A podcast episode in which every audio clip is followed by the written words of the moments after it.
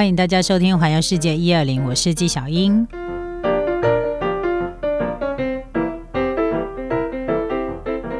如果在家防疫呢，让你真的已经受不了，真的很想要出门的时候呢，来麻烦你，请你打开你的手机里面的相簿，或者是把你的随身碟、行动硬碟找出来，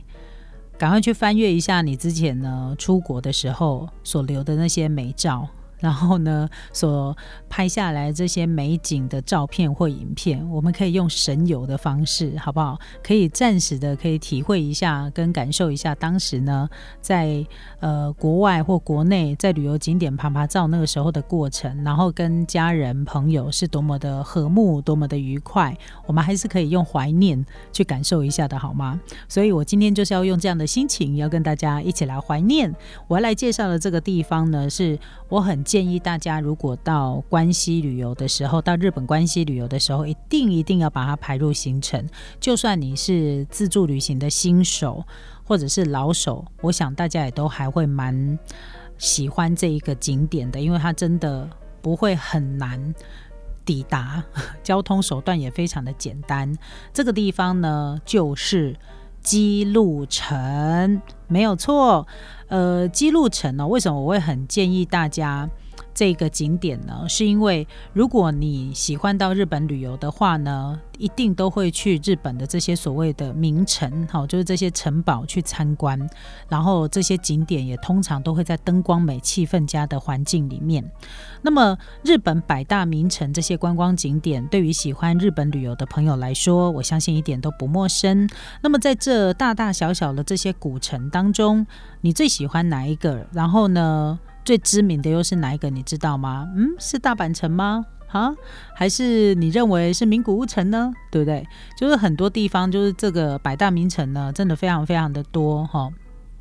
或者是燕根城呢，在关西地区其实有非常非常多的这些百大名城。那其中呢，我要跟今天我要跟大家来介绍，是被日本政府指定为国宝以及世界文化遗产的。基路城，那基路城在二零一五年之前，它经历过六年的大大整修。其实它跟这个京都，好就是。呃，大家还记得京都的清水寺吗？为了要迎接奥运，所以呢，清水寺也进行了好几年的大整修。好，那原本最知名的那个清水舞台就整个都被包覆起来，这样哈。所以，呃，基路城的地位其实它并不亚于清水寺，所以它也经过了整整六年的整修，不是五年，它是六年的大整修，一直到二零一五年的三月二十七号的时候，才又重新对外开放这个白色的。城堡，所以呢，它就吸引了非常大批的观光客。那基路城它有日本国宝以及世界文化遗产的殊荣。那它最特别的地方呢，是它的那个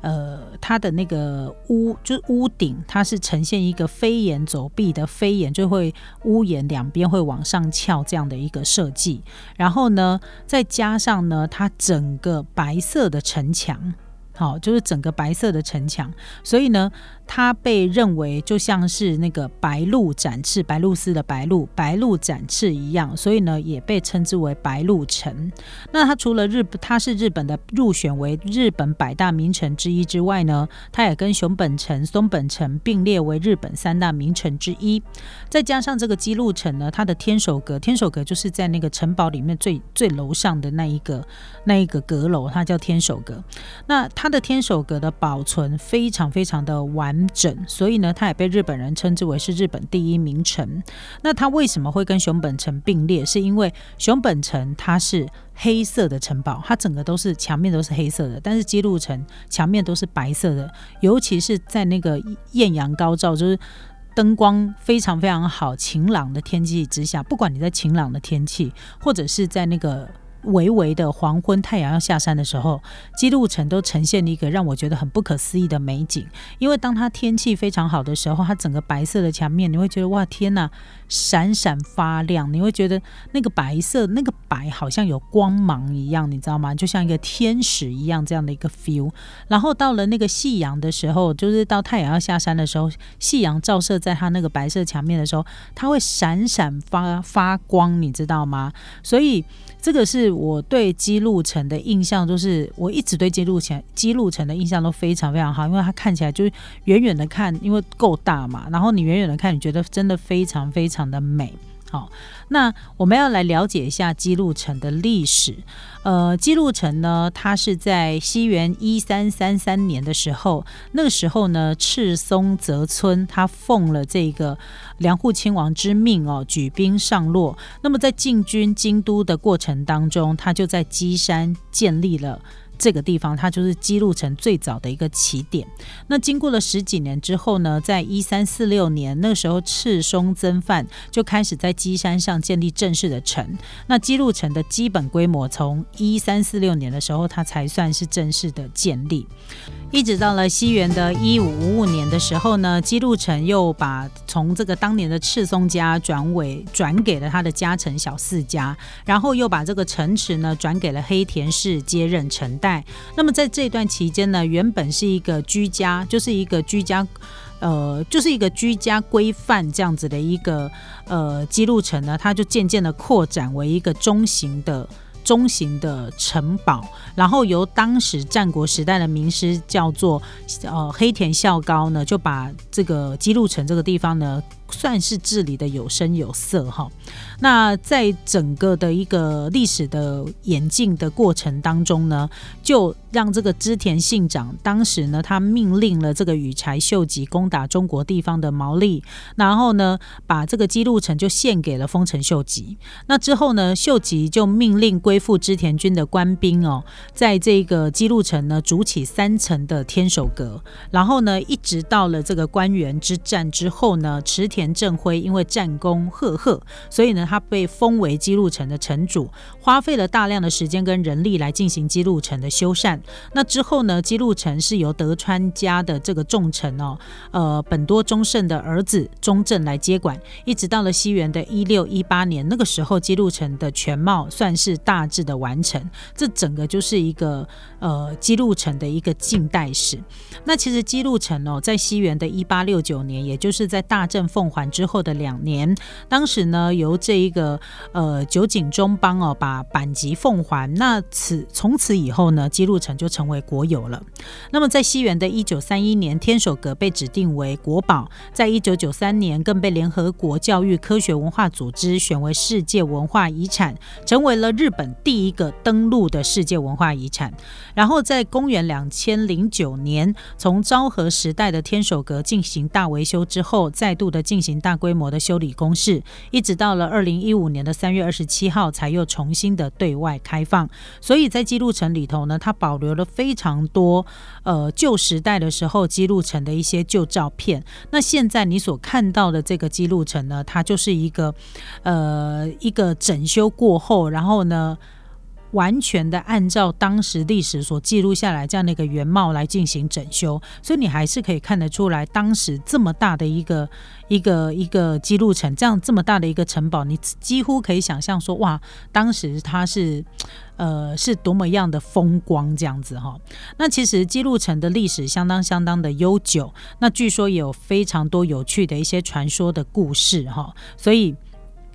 到这个基路城来的时候呢，你也可以顺便的了解一下呢，它的一些相关的呃一些故事，有关于宫本武藏的啦，或者是有一些妖怪的传说啦，通通都会在基路城当中。这个部分是蛮有趣的。那我要跟大家提的就是呢，这个第因为基路城这一个景点，它是一个非常容易抵达，然后呢交通动线也比较简单的。好的一个路线，就是你只要搭乘 JR，不管你从京都，不管你从大阪，你都可以很轻易的来到基路这个地方。基路城的车站就叫基路站，好，完全一模一样。那一下了车站之后呢，你就可以直接用走路的，我记得没有走很久。就可以走到基路城去参观。那当然，它也有呢，大概五分钟、十分钟就会有一班的那种呃接驳公车。好，如果你想要花一点钱不想走的话，你就你就可以搭接驳公车，很轻易的可以抵达基路城，然后就可以慢慢的去参观它。那其实一个好的古城，呃，它里面的庭园也相当的适合让大家去里面走走，哈，也非常的漂亮。那我自己是。不赞成，就是我自己不喜欢搭那个接驳公车，因为我大概走走到基路城可能十十几分钟的那个脚程。呃，我的我觉得我的脚程算快的，但是我到了这个地方因为太美了，所以我通常不会走得很快，我会慢慢走，然后慢慢的去欣赏一下沿途的风光。那我知道从基路站走到基路城的这段路呢，它两边种植了非常非常多的银杏。我记得有一年在十二月的时候到基路城，当时银杏呢整个这个泛黄哈，然后呢就是银杏黄澄澄的一片，然后两。边我这样看看，可能几百棵跑不掉的那种高大的银杏树，然后黄澄澄的一片，在呃当时又刚好映入眼帘，就是纯白色的基路城，然后它就在那个满城尽带黄金甲，就是黄澄澄的银杏树的迎接之下，哇，走那一段路，我觉得真的超级的舒服，你会觉得非常非常的漂亮的一个地方，所以这个景点我还蛮。蛮推荐大家，如果你有来关系的话，务必把它排进景点，因为不管你是自由行新手或老手，其实我觉得它都是很值得细细去品味的一个景点。